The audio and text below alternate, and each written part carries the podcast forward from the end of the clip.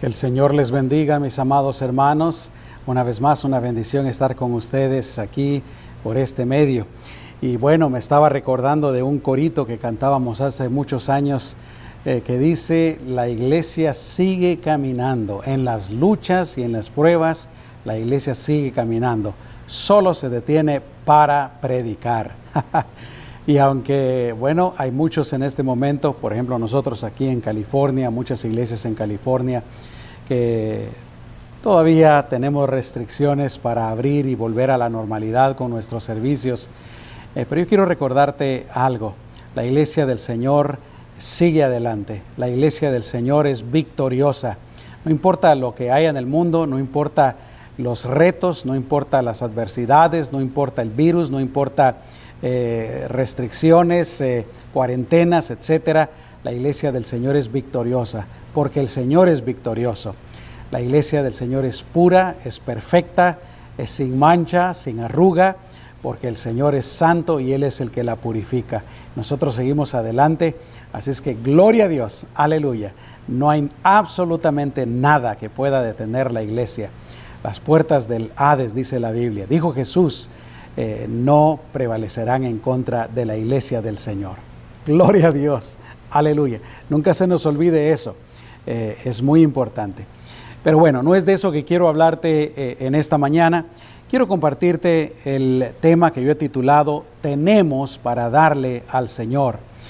Y me estaba recordando que de un canto de Jesús Adrián Romero, que él, bueno, grabó hace, ¿qué será? Por lo menos creo que hace más de 20 años, que se llama Con manos vacías. Y aquí él en este canto expresa lo que tal vez muchos eh, cristianos hemos sentido en algún momento de nuestras vidas, que, que no tenemos o nada o no tenemos mucho para darle al Señor. Y la canción de él dice, con manos vacías vengo a ti no tengo nada que darte, no hay nada de valor en mí. Y por lo tanto, dice la siguiente frase, no puedo impresionarte. Pero sigue diciendo, hoy puedo entregar mi corazón, pero está quebrantado. Recíbelo, mi buen pastor, tú puedes restaurarlo. Así es que primero empieza diciendo, pues no tengo nada, no soy nada lo único que tengo, Señor, es mi corazón. Está quebrantado, pero tú puedes restaurarlo. Pero luego me gusta el cambio que hay en la siguiente estrofa. Dice, pongo mi vida a tu servicio, Señor. Tal vez yo piense que no tengo nada, que no soy nada, pero últimamente tengo la vida que tú me has dado, así es que la pongo a tu servicio. Dice, no será mucho, pero la entrego hoy. Y si mis manos hoy vacías están, tú, Señor, puedes llenarlas con tu gran poder y amor. Usa mis manos, Señor. y me estaba recordando de esta canción porque quiero compartirte algo que te compartí al final de uno de los estudios anteriores. Y es la historia de cuando Jesús ah, eh, está enfrente de una gran multitud y todos tienen hambre, ya es tarde, y Jesús le dice a los discípulos que ellos les den de comer, porque uno de sus discípulos le dice al Señor, Señor, mándalos, ya es tarde, mándalos a que busquen algo de comer. Y Jesús les dice, no, ustedes denle de comer. La historia eh, se encuentra en varios evangelios, pero yo quiero leerte lo que dice el apóstol Juan, capítulo 6, versículo 1 en adelante. Dice, después de esto, fue Jesús a la otra orilla del mar, de, del mar de Galilea, o sea, de Tiberias, y lo seguía una gran multitud, porque veían las señales que hacía con los enfermos. Jesús subió a un monte y se sentó allí con sus discípulos. Estaba cerca la Pascua, la fiesta de los judíos. Cuando Jesús alzó los ojos y vio que se le acercaba una gran multitud, le dijo a Felipe, Felipe, ¿de dónde compraremos pan para que coman todas estas personas? Escucha lo que dice el versículo 6. Pero decía esto para probarle, porque Jesús sabía lo que iba a hacer. Felipe le respondió, ni con el pan comprado con el salario de más de seis meses bastaría para que cada uno de ellos recibiera un poco. Uno de sus discípulos, Andrés, el hermano de Simón Pedro, le dijo, aquí hay un muchacho que tiene cinco panes de cebada y dos pescaditos, pero ¿qué es esto para tantos? Entonces Jesús dijo, hagan recostar a la gente. Había mucha hierba en aquel lugar. Se recostaron pues como cinco mil hombres. Yo en el pasado he dicho que en esa ocasión pudieron haber habido fácilmente unas 15 mil personas o más. El otro día me puse a hacer unas sumas, unas cuentas muy conservadoras y eh, según esas cuentas, en ese entonces pudieron haber habido fácilmente unas 10 mil personas, considerando, porque aquí dice solo 5 mil hombres, considerando de que algunos de ellos estaban casados, las esposas estaban ahí, tal vez habían mujeres solteras que estaban ahí y seguramente habían niños también. Así es que 5 mil hombres, dice la Biblia, fácilmente pudieron haber habido 7 mil, 8 mil, 10 mil o hasta esos números que te di antes, 15 mil o 20 mil personas. Dice que entonces Jesús tomó los panes y habiendo dado gracias, los repartió entre los que estaban recostados. De igual manera repartió de los pescados cuanto querían. Quiere decir que le dieron a la gente todo lo que querían. No lo restringieron. No le dijeron, no, no, un solo pan y un solo pez para la gente, sino lo que ellos querían. Cuando fueron saciados, dijo a sus discípulos, recojan los pedazos que han quedado para que no se pierda nada. Recogieron pues y llenaron doce canastas de pedazos de los cinco panes de cebada que sobraron a los que habían comido. Entonces cuando los hombres vieron la señal que Jesús había hecho, decían, verdaderamente este es el profeta que ha de venir al mundo. Vamos a orar antes de entrar en la meditación de este mensaje. Acompáñame. Señor Jesús, una vez más te damos gracias por tu palabra. Y en este pasaje que hemos leído hay grandes lecciones para nosotros. Ayúdanos a escucharlas con atención y especialmente ayúdanos a recibirlas con gozo y a practicarlas en nuestras vidas. A ti te damos toda la honra y toda la gloria. En el nombre de Jesús. Amén. A veces, como te decía al principio, podemos creer que no tenemos mucho para darle al Señor. Y la verdad, esto es cierto si lo miramos desde el punto de vista humano. Y eso es lo que estaba pasando precisamente en esta ocasión de este pasaje que te acabo de leer. Vemos a Jesús, a sus discípulos y miles de personas.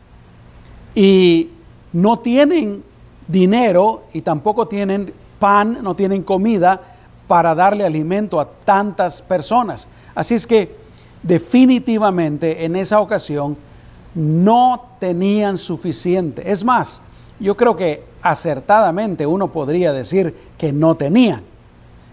Pero algo sucedió. Hubo ahí un jovencito que estuvo dispuesto a dar todo lo que tenía. Y sabes que el creer que no tenemos nada para darle al Señor, o el pensar que lo que tenemos es muy poco, yo creo sinceramente que es algo que debemos de, sacar de nuestro corazón, debemos de sacar de nuestra mente. Y probablemente esa sea la primera lección que nosotros podamos sacar de esta historia. ¿Por qué? Porque cuando nosotros pensamos que no tenemos suficiente o no tenemos nada, ese pensamiento, esa creencia nos puede motivar precisamente a no dar nada, ni siquiera lo que tenemos, o a no hacer absolutamente nada. Pero no solo eso, nos puede hacer sentir mal, porque nosotros sabemos que Dios quiere que le demos algo. Y, si pensamos que, que no tenemos nada, entonces vamos a sentirnos con culpabilidad. Yo no tengo para darle al Señor, o lo que tengo no es suficiente, o lo que tengo no es de valor. Pero lo cierto, mi amado hermano y hermana, es que todos, absolutamente todos, tenemos algo que darle al Señor. Tal vez no sea mucho a nuestros ojos o en términos de este mundo, como te decía, pero lo cierto es que todos tenemos algo que darle al Señor. ¿Y sabes qué es lo hermoso? Que Jesús nunca rechaza lo que le demos si se lo damos con todo nuestro corazón. Al contrario, Él lo recibe con agrado y lo usa para su gloria. Y no solamente eso, pero esta historia también es una figura de la necesidad que hay en el mundo. Así como en esta historia nosotros vemos esos miles de personas que tenían hambre, también en el mundo, el mundo hay hambre, en el mundo hay hambre. Hambre de Jesús, hambre de la palabra del Señor. Jesús nos dijo, yo soy el pan de vida. El que viene a mí nunca tendrá hambre y el que en mí cree no tendrá sed jamás. Así es que en el mundo hay una gran hambre que necesita ser saciada y es urgente, es importante, porque si una persona no sacia esa hambre de Jesús, esa persona se va a perder eternamente. Pero si una persona conoce a Jesucristo y se sacia del pan de vida que es Jesús, esa persona va a ir a la presencia de Dios por toda la eternidad. Y sabes que todos necesitamos pues del pan de vida. Si tú eres cristiano, tú ya tienes ese pan de vida, tú ya has creído en Jesús y tú puedes compartir ese pan de vida. Y si tú no eres cristiano, tú necesitas ese pan de vida. ¿Y sabes qué? La buena noticia es que hoy mismo lo puedes recibir. Si aceptas a Jesucristo como tu Señor y Salvador. Y al final de este mensaje, yo voy a ayudarte, si tú deseas hacerlo, para recibir a Jesús, para empezar a vivir para el Señor por el resto de tu vida. Así es que en esta historia, pues yo encuentro tres cosas de las que el Señor se agrada y una cosa con la que el Señor se glorifica cuando nosotros le damos lo que tenemos. Vamos a empezar. En primer lugar, el Señor se agrada cuando respondemos a su llamado. En aquella ocasión, el Señor hizo un llamado.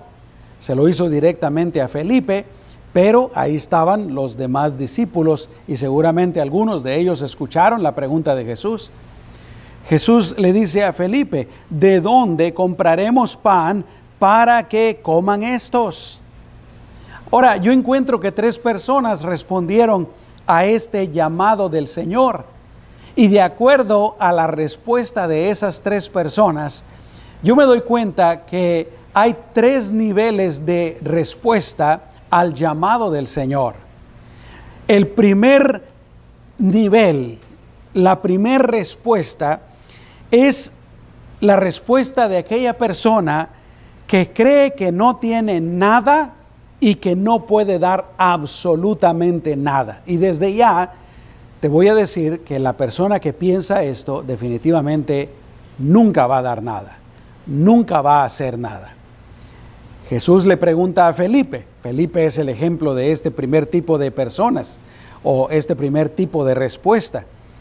Eh, Felipe le responde al Señor, Señor, no tenemos nada, no hay nada, yo no tengo nada, ni con el pan comprado con el salario de más de seis meses bastaría para que cada uno de ellos recibiera un poco. Así es que este es el nivel más bajo de respuesta al llamado del Señor para darle algo o para hacer algo para Él.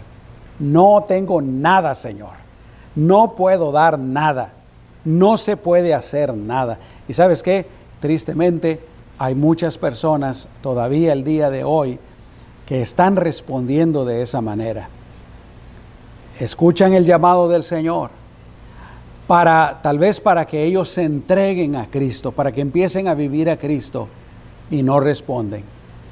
Escuchan el llamado del Señor para darle lo que ellos tienen, para que Dios lo use para su obra. Y estas personas responden, yo no tengo nada, yo no puedo hacer nada, yo no sé nada, no soy lo suficientemente maduro, no soy lo suficientemente capacitado. En pocas palabras, no puedo. Y punto.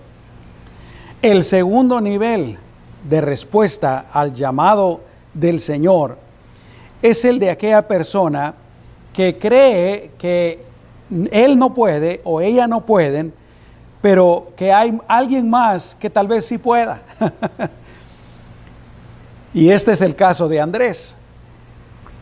Dice la palabra del Señor que Andrés, cuando escuchó la conversación entre Jesús y Felipe, él respondió, aquí, él no dijo, Señor, eh, dime qué puedo hacer.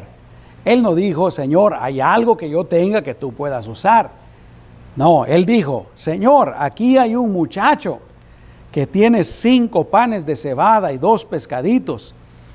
Pero, ¿qué es esto para tantos?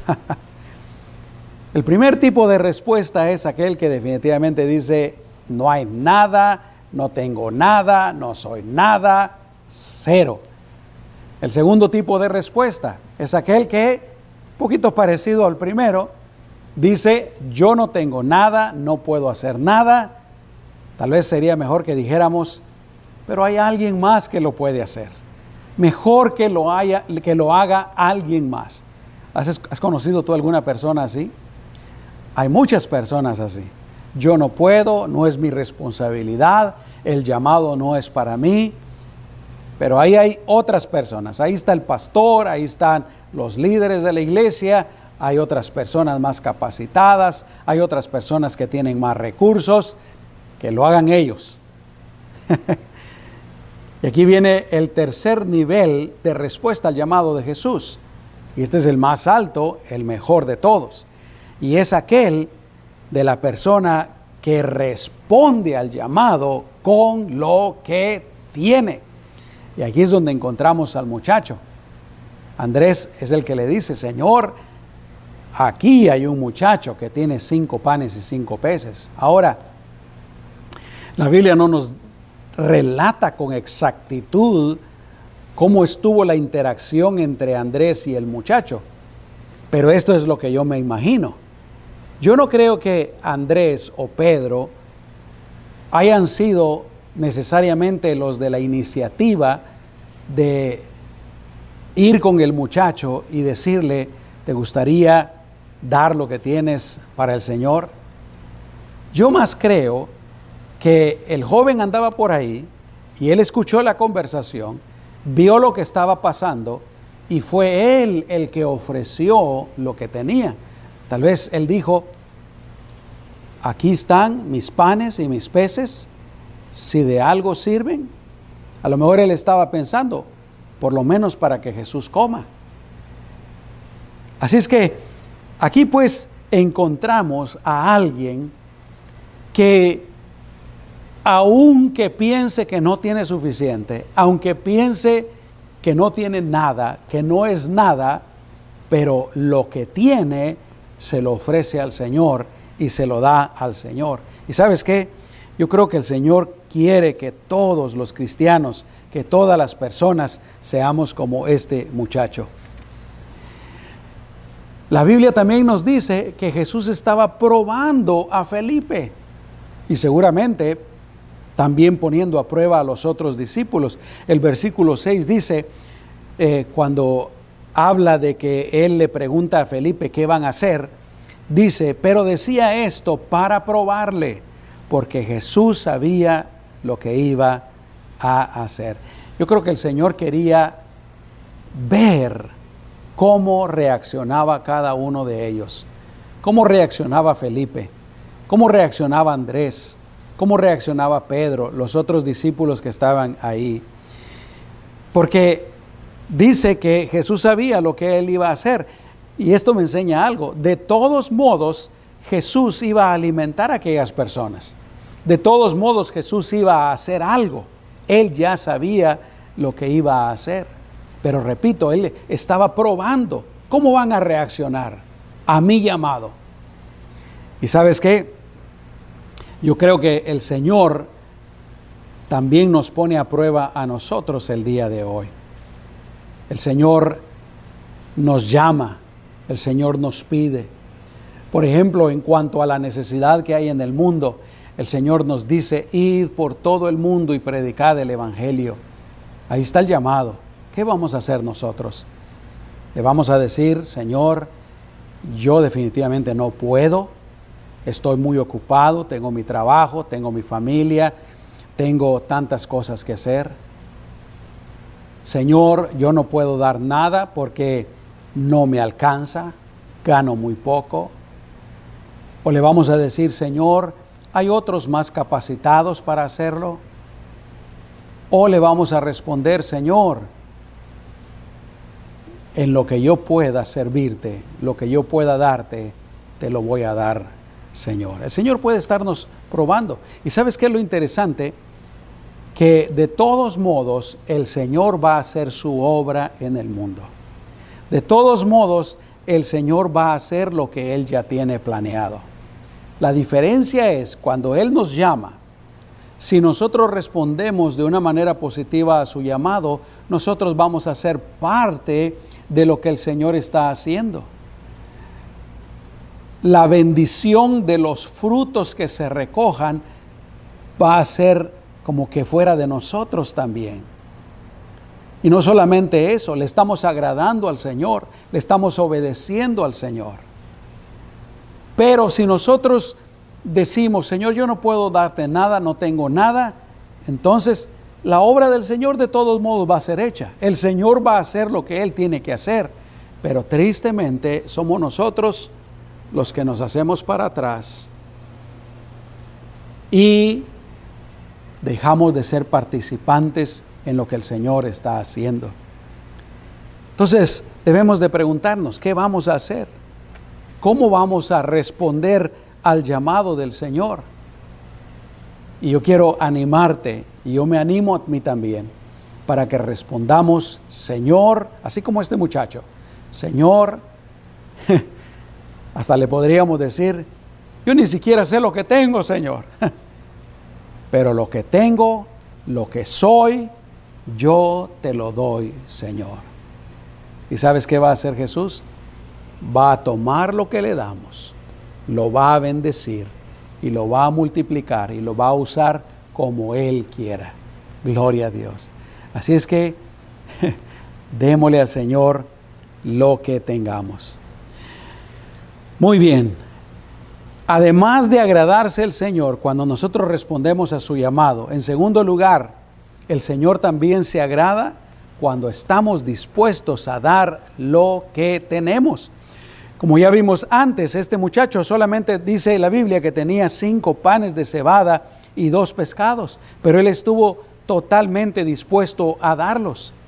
Y es que Dios lo que busca en nosotros es nuestra disposición del corazón. Dios no busca tanto grandes cantidades, Dios no busca tanto eh, grandes cosas, grandes maravillas de parte de nosotros. Él lo que busca es la disposición del corazón. He escuchado un dicho por ahí que dice que Dios no llama a los capacitados, sino que Dios capacita a los llamados. Dios llama. Y si una persona responde, Dios le capacita a esa persona. Dios usa a esa persona. Primera de Corintios capítulo 1, versículo 27 al 29 dice, más bien Dios ha elegido lo necio del mundo para avergonzar a los sabios, y lo débil del mundo Dios ha elegido para avergonzar a lo fuerte. Dios a veces, vuelvo a decir, él no, él llama a los sabios, Él no llama a los entendidos, Él nos llama, Él no llama a los que pueden, Él no llama a los fuertes, Él no llama a los que no son pecadores. Él llama, dice aquí, a lo necio, a lo débil, para avergonzar a lo fuerte. ¿Sabes por qué? Porque muchas veces el que puede no quiere. Dios llama a aquel que está dispuesto en su corazón. Dice, Dios ha elegido lo vil del mundo y lo menospreciado, lo que no es, para deshacer lo que es, a fin de que nadie se jacte en su presencia. Estamos dispuestos nosotros a decirle, Señor, aquí está mi vida, aquí está mi corazón, aquí está todo lo que soy, todo lo que tengo. Y lo hermoso es que el Señor no nos pide lo que no tenemos. Dios no nos pide lo que no tenemos. Dios nos pide lo que tenemos. Aunque nosotros pensemos o sepamos que es muy poco, que es muy pequeño, que no es suficiente o que no es de calidad. Eso es lo que el Señor pide de nosotros. Nuestra parte es darle con todo nuestro corazón, con un corazón dispuesto, lo que tenemos. Y Él se encargará de usarlo como Él quiera. Gloria a Dios. Dale lo que tengas para que Él lo use para su servicio. Pero también dale tu corazón si hay alguien en quien podemos confiar dándole nuestro corazón, nuestra alma, nuestra vida entera, es Jesucristo. Él lo cuidará. Él lo bendecirá. Dale tu vida, dale tu familia, dale tu hogar y Él lo bendecirá. Dile hoy, Señor, tal vez yo piense o tal vez yo sepa que no tengo mucho, no soy mucho, no tengo estudios o no tuve muchos estudios, no soy muy inteligente, no tengo muchos recursos, no tengo mucho dinero, pero Señor, lo que soy y lo que tengo, te lo entrego, Señor, con todo mi corazón. Tómalo, recíbelo, úsalo para tu honra y para tu gloria. Amén. Pero obviamente también respondamos a su llamado para compartir el Evangelio en el mundo, como podamos. Sírvele como puedas. Comparte el Evangelio como puedas. El Señor, lo que hagamos, lo que hagamos, Él lo puede tomar, lo puede bendecir y lo puede multiplicar para que alcance y hasta para que sobre, como sucedió en ese caso. Así es que no solamente se agrada al Señor cuando respondemos a su llamado y cuando estamos dispuestos a darle lo que tenemos, pero en tercer lugar el Señor se agrada cuando le damos de todo nuestro corazón. Cuando le damos con una actitud y con las motivaciones correctas. Este muchacho estuvo dispuesto a dar todo lo que tenía. Y eso me recuerda de aquella de aquella viuda que encontramos en la palabra del Señor.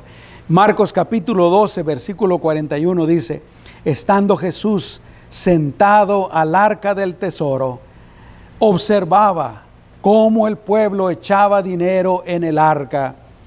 Muchos ricos, dice, echaban mucho.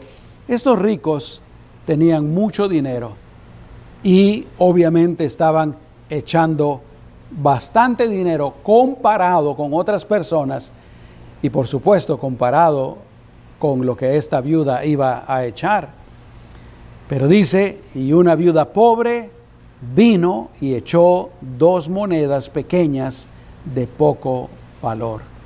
Imaginémonos que estos hombres ricos, uno puso mil dólares, otro puso cinco mil dólares, Llegó otro rico, muy rico, puso 10 mil dólares. Y luego llega esta viuda, pobre, y echa 50 centavos, dos moneditas de 25 centavos. ¿Qué es eso? Ante los ojos de los hombres no es absolutamente nada. Ante los ojos de los hombres no hubiera alcanzado para nada. Imaginémonos en aquel entonces, y si lo ponemos para nuestros días también, ¿qué se compran con 50 centavos? Prácticamente nada. Pero ¿qué pasó?